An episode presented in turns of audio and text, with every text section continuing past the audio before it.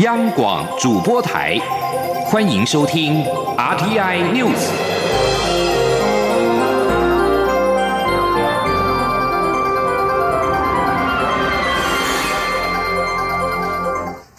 各位好，我是李自立，欢迎收听这一节央广主播台提供给您的 RTI News。首先播报新闻：国立台湾大学校长遴选案有了突破僵局的发展。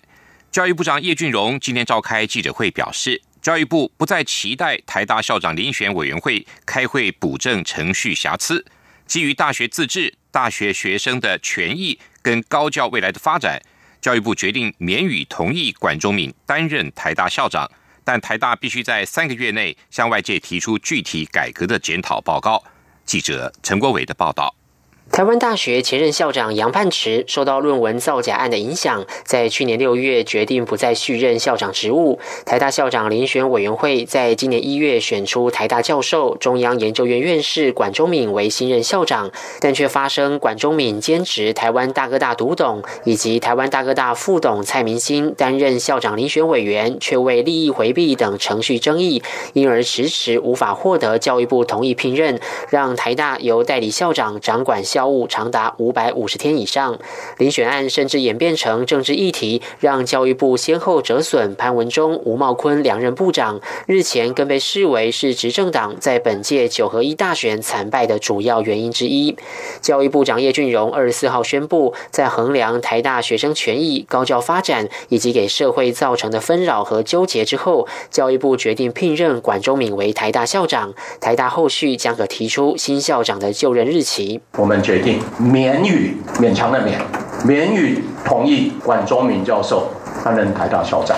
叶俊荣透过临时召开记者会的方式宣布这项决定，整场记者会长达八十分钟。但叶俊荣在宣布前，先花了近四十分钟，直指台大校长遴选委员会面对遴选程序上的瑕疵，却不敢勇于面对，不愿再度开会解决问题，令他相当无奈。整件事情从法理上就是一个行政程序瑕疵，是不是能补正，以及如何补正的问题，这么单纯的一个议题。因为没有办法，大家在体认大学自治的精神，遴选委员会体认自己的职责，尤其是处理程序的方法跟程序上的坚持不够，怯于主动处理，许多处理不够到位，以至于不断的把这样程序上的瑕疵不断溢流于外，而引起了社会各界更进一步的激荡，最后变成。是一个管上或下的议题，变成停管、拔管这样子的争议，这是相当不幸的。叶俊荣表示，教育部从过去到现在从来没有否定管中敏的当选资格。如今做出这样的决定，相关责任由他一肩扛起。过去及未来，如果有任何人提起相关司法诉讼，教育部都充分尊重。但教育部也将要求台大针对这次遴选中所产生的程序瑕疵、争议，以及学校行政部门往后该如何支援林委会办理校长遴选等，提出全盘的检讨报告，并在三个月内对外说明。让社会各界检视。台大校长遴选委员会发言人袁孝维则表示，遴选会尊重叶俊荣的发言，也相信社会对遴选案自有公断，历史将会记住这起事件的相关人事物。中央广播电台记者陈国伟台北采访报道。对此，行政院在回应教育部的决定时表示，公立大学校长的任命是教育部的全责，但此事攸关重大，政院一致希望教育部审慎的思考、仔细判断。可是，如果已经做出决定，也请教育部说明为何做出这样的决定。另外，总统府发言人林鹤明也回应表示，总统府对于台大校长案的一贯立场，就是由教育部依照全责办理。至于行政院长赖清德希望教育部审慎思考。并应该向社会清楚的说明，蔡英文总统尊重行政院对此案的态度。立法院朝野党团今年协商国家语言发展法草案，其中最受讨论的政府捐助从事传播的财团法人应提供国家语言多元服务，因为相关条文被解读是设立台语频道，引发讨论。文化部长郑绿金解释。政府没有要设立新媒体，而是考量预算权责，而主张在公示底下推动台语频道。全案渴望在明天二十五号院会完成三读。记者肖兆平的报道。台湾有多元族群及文化，但许多本土语言面临传承危机，因此行政立法严议制定国家语言发展法。虽然草案早已经完成初审，但迟迟无法完成三读。立法院把握会期最后时间举行协商。不过，由于亲民党团认为现在已经有相关法规保障语言，实在没有另立专法的必要性，因此主张要暂缓处理。朝野经过沟通，且亲民党团也有提出修法条文。因此，协商最后得以顺利进行。文化部长郑丽君也在会中动之以情，强调包含台语、台湾手语以及马祖的闽东语等语言，都可以因为国家语言发展法进一步获得传承。他说：“那所以未来这个法通过之后，啊，政府会定期透过施行细则，啊，那么来公告调查的研究，跟他民间所使用语言命名的名称，啊，那么啊滚动来持续修正，然后持续纳入啊保存附赠跟再发展的一个工作推动的范围。由于草案条文第八条是攸关政府要严定标准化之国家语言书写系统，朝野对如何标准化引发一阵讨论。国民党立委柯志恩就以肥皂的。”台语发音为例，指既然有发音上的差异，又该如何有标准化的书写？柯志恩说：“我我后来才知道，sub 文北部叫做 deco，所以你连你连拼都没有办法去做整合，那你的说法还有你的音调，其实都很大的不一样，那你很难会有一个所谓标准化的一个书写。不过郑丽君解释，标准化是为了协助民间研定系统，并不是只有一种记录方式，除了有文字外，也会有拼音。”电脑输入等表达方式。至于得设立国家语言广播电视专属频道及各种形式通讯传播服务的关键第十三条条文，亲民党立委周陈秀霞还是质疑政府的执行能量。他说：“公共电视或者是中央广播电台等等哦，有没有这么多频道可以来提供这么多种的国家语言传播服务啊？”郑丽君表示。条文是要求相关单位有应提供的责任，但开放各种形式。郑丽君也解释，文化部之所以编列台语频道预算，并不是要另设媒体，主因是预算权责关系。他说：“啊，公共电视应该由。”这个公共电视，因为公视公公视是有公视法的，由他来提计划，我们提供预算是比较好，不是政府再去设媒体的。好，所以我们希望在我们支持在公视底下设，是这个想法。那未来我们的公媒法的精神也是希望大家都走向公共化，这样。讨论多时的国家语言发展法草案终于完成协商，二十五号渴望通过三读。中央广播电台记者肖照平采访报道。防堵非洲猪瘟侵台，农委会今天宣布拉高防疫的强度，即日起辅导未有蒸煮设备的厨余养殖场改用饲料养猪，同时也将提供饲料差额补贴、技术咨询辅导，还有自愿性退场辅助等配套措施。明年一月二号开始开放申请，以排除厨余这个高风险传染的途径，预估可能耗资新台币十亿到二十亿元。记者谢嘉欣的报道。非洲猪瘟在中国大陆造成全面性感染，台湾防疫规格也不断提高。农委会二十四号指出，即日起启动厨余养猪转型措施，阻绝厨余传染途径。首先是针对先前清查出全台六十六家未有厨余蒸煮设备的养猪场给予辅导，以饲料取代厨余喂猪。另一方面，对于符合土地使用规范的养猪场，农委会也寄出三大措施鼓励，包括。补助饲料与厨余之间的价差，每头猪最高可补助新台币两千两百元，补助头数则以牧场登记证或饲养登记上的头数为上限，如未取得登记证，则以猪舍面积来做换算。同时，农委会也与大专院校学者专家组成服务团，帮助业者调整饲料配方、管理咨询、选育保种。若业者没有意愿继续养猪，也可选择退场。农委会将依照猪舍规模，包括面积、废水处理设施有无合法证照等，给予不同补助。经试算，补助约三十五点五万到六百一十七万元不等。明年一月二号开放向地方政府提。出申请。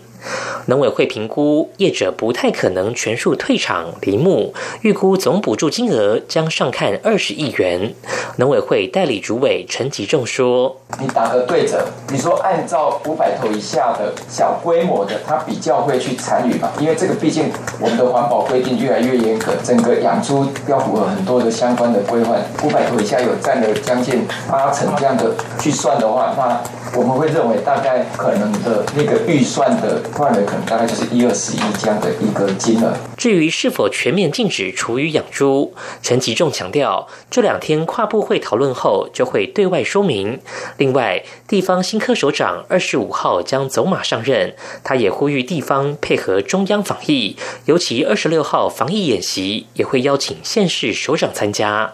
中央广播电台记者谢嘉欣采访报道。中国福建省又爆发非洲猪瘟的疫情，南平市在二十三号的深夜确诊有一个养殖场的三十五头猪感染了非洲猪瘟，这也使得中国发现非洲猪瘟疫情已经达到一百零一例。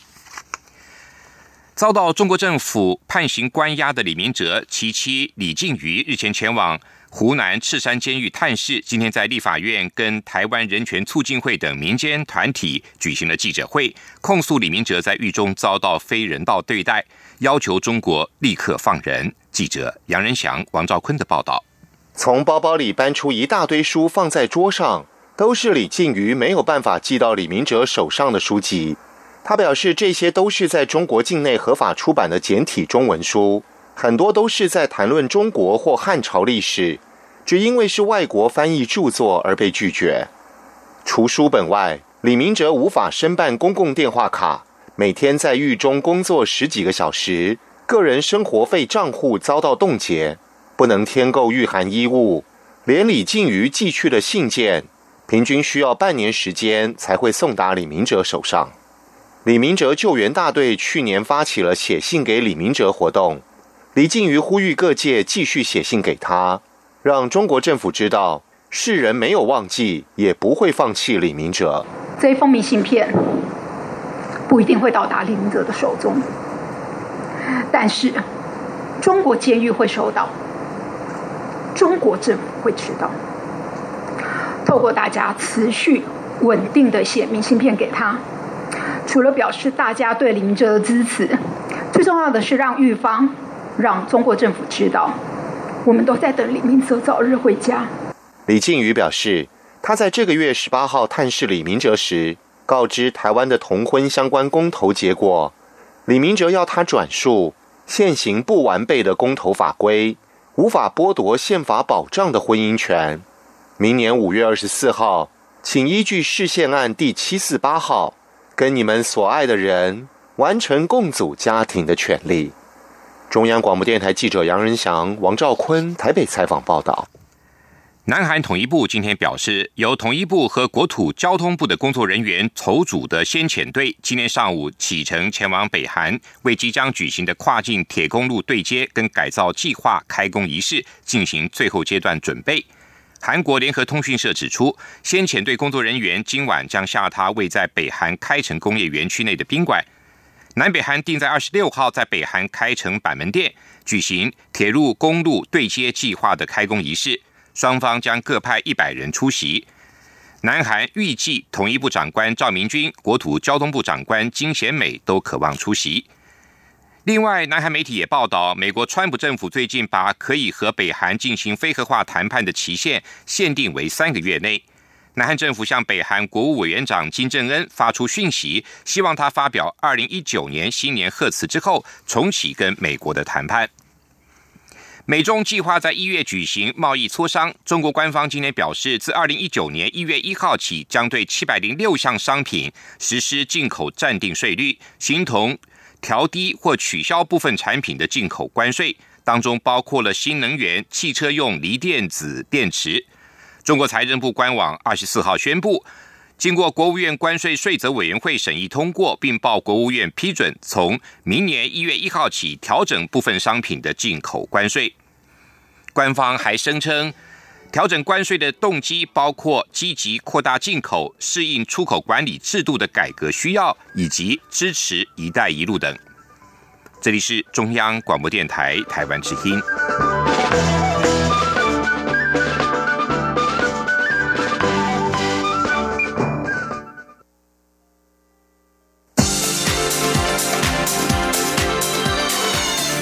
是中央广播电台台湾之音，欢迎继续收听新闻。欢迎继续收听新闻。行政院主计总处利用综合所得税资料进行了大数据调查，在今天公布了二零一七年全年总薪资中位数跟分布统计结果。全年总薪资中位数为新台币四十七万元，平均每个月大约是三点九万元。也就是说，去年全台受雇员工有半数的年薪在四十七万元以下。如果和二零一七年的总薪资平均数六十万相比，足足少了十三万，而且有逐年扩大的趋势。主计处认为，这显示极端高薪者的拉高平均数，而且这些高薪者的成长越来越快。记者杨文军的报道。主机处每个月发布的薪资统计为平均数薪资，常被批评与实际情况有落差，高估民众所得。因此，主机总处今年首次利用综合所得税及健保资料进行大数据调查。二十四号公布二零一七年工业及服务业受雇员工全年总薪资中位数及分布统计结果。全年总薪资中位数为新台币四十七万元，平均每个月约三点九万元。较二零一六年增加百分之一点九八，第一十分位数为二十六点二万元，平均每月约二点二万元；第九十分位数为一百零九点二万元，平均每月约九点一万元。主机总处综合统计处副处长潘宁新指出，十等分位是将所有受雇员工薪资由小至大排列后，按人数等分为十组。各组间的分界点就是十等分位数，第五的十等分位数就是中位数，也就是将人数分为二等分的薪资分界点，较能符合实际薪资情况。潘宁新分析，若与二零一七年总薪资的平均数六十万相比，中位数足足少了十三万元，且有逐年扩大趋势。这显示极端高薪者拉高平均数，且这些高薪者成长的越来越快。他说：“这个代表就是说，呃，中位数跟平均数的差距似乎有扩大的现象。也就是说呢，因为平均数比较容易受到极端高薪者的影响，也就是这个极端高薪者对于平均数的影响越来越。”大，也就是说，他成长的越来越快，比中位数成长的快，所以造成他们两个人的差距越来越大。此外，就近五年资料观察，女性总薪资中位数增加百分之十点六一，高于男性的百分之五点四。潘宁新认为，这显示女性高学历者增加，加上性别平等意识扩张，女性在职场表现也不逊于男性，让两性间的差距逐渐缩小。潘宁新也指出，由于这次是利用综合所得税的资料去计算，一年只有一次报税时间，所以中位数薪资目前仍维持一年公布一次，但后续会视情况增加频度。中央广播电台记者杨文君台北采访报道。也跟税务有关，明年五月报税的时候，会有更多的民众可以减税了。财政部今天公告，二零一八年基本生活费额度由新台币十六点六万元调高到十七点一万元，明年五月报税时适用。大约有一百七十七万户可以享有减税利益，税损则从四十二点五六亿增加到五十五亿。此外，财政部今年九月份预告修正纳保法，修正纳税者申报家户的基本生活费总额的比较基础，除了原有的免税额跟扣除额之外，在特别扣除额的部分也纳入身心障碍、教育学费。幼儿学前以及储蓄投资等四项特别扣除额，但将原本的薪资特别扣除额排除在比较基础之外。为了达到温室气体减量，政府可能开征碳税。环保署代理署长蔡洪德今天在立法院指出，这只是选项之一，目前还没有明确定案，预计二零二零年才会有正式的规划出炉。经济部次长曾文生也提醒，制度设计的时候必须要给予电力的调度的弹性，避免影响供电。记者杨仁祥、谢嘉欣的报道。台湾设定自主减碳目标，二零三零年排碳量将以二零零五年为基准，再减少百分之二十。环保署日前抛出可能开征碳税做温室气体管理，引起各界讨论。财政部则回应，目前无此规划。环保署代理署长蔡宏德二十四号在立法院社福及卫环委员会受访指出，过去曾有规划过开征碳税，但发现困难度高，目前各部会都还没有共识。他说：“到底是碳税、碳汇，还是这个环，就是温室气体的一个管理费，或者说这个呃其他的费用啊？这个都是一个选项。那有的国家已经开始在推，有的国家推的不是很好。那当然这里头其中还有一个选项，就是这是碳权的交易，呃，就碳的交易这一块，就是总量管制这一块。那我们到底要要走哪一部分？这一部分到二零二零应该是会做这个做做这个规划。经济部次长曾文生提醒，政策制度设计时要公平，且要注意到电力调度弹性，才不会影响供电。他说：“第一个要公平性，第二个是那个就是时间上面怎么安排，就是承受的能力要能够做得到。最重要的还有另外一个部分，就是要让它有一定的程度的弹性，可以做调度。但总量的逐步减少这件事情，是我们要一起来努力推动的目标。另外，能源相关公投案通过，要求火力发电量每年要减少百分之一，以减少空污。蔡宏德指出，已经与经济。”部达成共识，二零二五年前，火力电厂空污排放量将从现在的一年十万吨下降至六点五万吨。中央广播电台记者杨仁祥、谢嘉欣采访报道。中华电信今年首度举办了物联网大平台创意应用大赛，获奖的赢家今天揭晓，包括音乐交友软体、创意智慧家电，还有智慧托付袋、物联网思维教育等作品，获得了评审的青睐。也为台湾物联网的发展开创了新的商机应用。记者郑祥云、江昭伦的报道。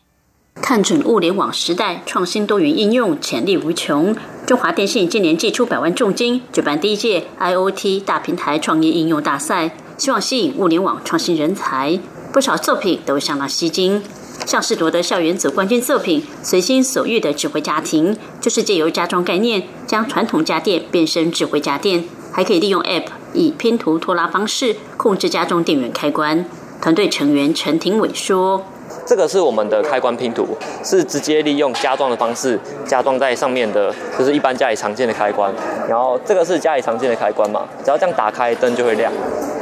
好，那我们现在把这个开关拼图直接压在传统的开关上面。”只需要这样压上去就好，使用者不需要做其他的接线，然后再透过我们的 App 去设定，去设定彼此之间的逻辑之后呢，就可以直接利用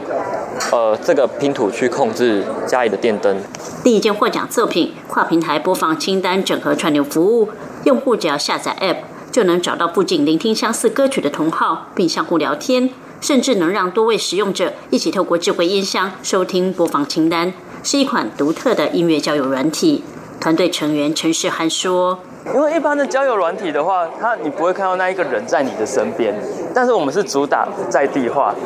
所以我们可以直接就看到，哎，你跟你旁边这一个人，你们之间的音乐喜爱的程度有如何？因为如果你有一个共同喜爱的目，诶，喜爱的东西或兴趣的话。”那这样的话，你们之后聊天或是交朋友都会变得比较方便。也有团队推出智慧鱼养殖应用，透过物联网系统控制水质与鱼资讯，提高养殖品质与产量，获得最佳潜力奖。华夏科技大学吴佑璇同学以物联网 IOT 架构开发的智慧座椅，可侦测儿童坐姿是否正确，搭配在智慧手机开发的强迫休息 App，保护儿童健康。还有一款针对怀孕足月或高早产率孕妇开发的居家穿戴式 EMG 心电图检测宫缩监测装置智慧托腹带，目前也已经与医院医师合作展开人体测试，未来商机无限。中国电台记者郑祥云、江昭伦台北采访报道。脑科学是本世纪最重要的研究之一。科技部今天宣布，为期五年半的台湾脑科技发展及国际跃升计划，寻找对脑科学相关研究有兴趣的专家，期盼培育出国际知名的脑科学团队，让我国在脑科技的领域居于领先地位，并且打造台湾品牌。记者郑祥云、杨文军的报道。科技部长陈良基戴上墨镜，头上顶着脑波钢盔，一身劲装现身，宣布台湾脑科技发展及国际跃升计划启动，要来寻找台湾脑科学的研究人才。陈良基指出，这次计划内容包含脑秘密探索及其创新科技研发、脑科学及科技应用，探索脑神经细胞的连接方式和运作机制，期盼成果能应用于开发预防、诊断、治疗。等技术打造出台湾品牌，他说：“对，而且台湾就说我们整个区域比较小嘛，相对团队聚集在一起讨论的这种空间就会变得比较大，所以有机会说，因为跨领域的团队合作，我们可能甚至可以做的比全世界一些领先的团队比较快。”科技部生科司司长庄伟哲进一步指出，台湾在一九六零年代就领先全球发现蛇毒、神经毒，在脑科学也有很长足的研究历史，但研究。成果却沉寂许久，期盼未来包括脑结构研究，甚至自闭症、神经退化性疾病等都能有些进展。他说：“呃，清大江安石老师他自己本身就是解解出果蝇的脑的结构，那我们现在是希望是说能把它扩展到人脑上头，然后最主要是说我们过去都只是在一些基础的研究，那这次计划的特色基本上就是说我们能。”把一些所谓的工程还有人文全部带进来。陈良基也指出，此计划将以一点五年加四年的模式启动，初期你先投入新台币三到四亿，找出跨领域的做法或机会点，后续再选取优秀计划，给予长期的经费支持，推估每年会投入十亿的预算。中央广播电台记者郑祥云、杨文君在台北的采访报道。继续进行今天的前进新南向。前进，新南向。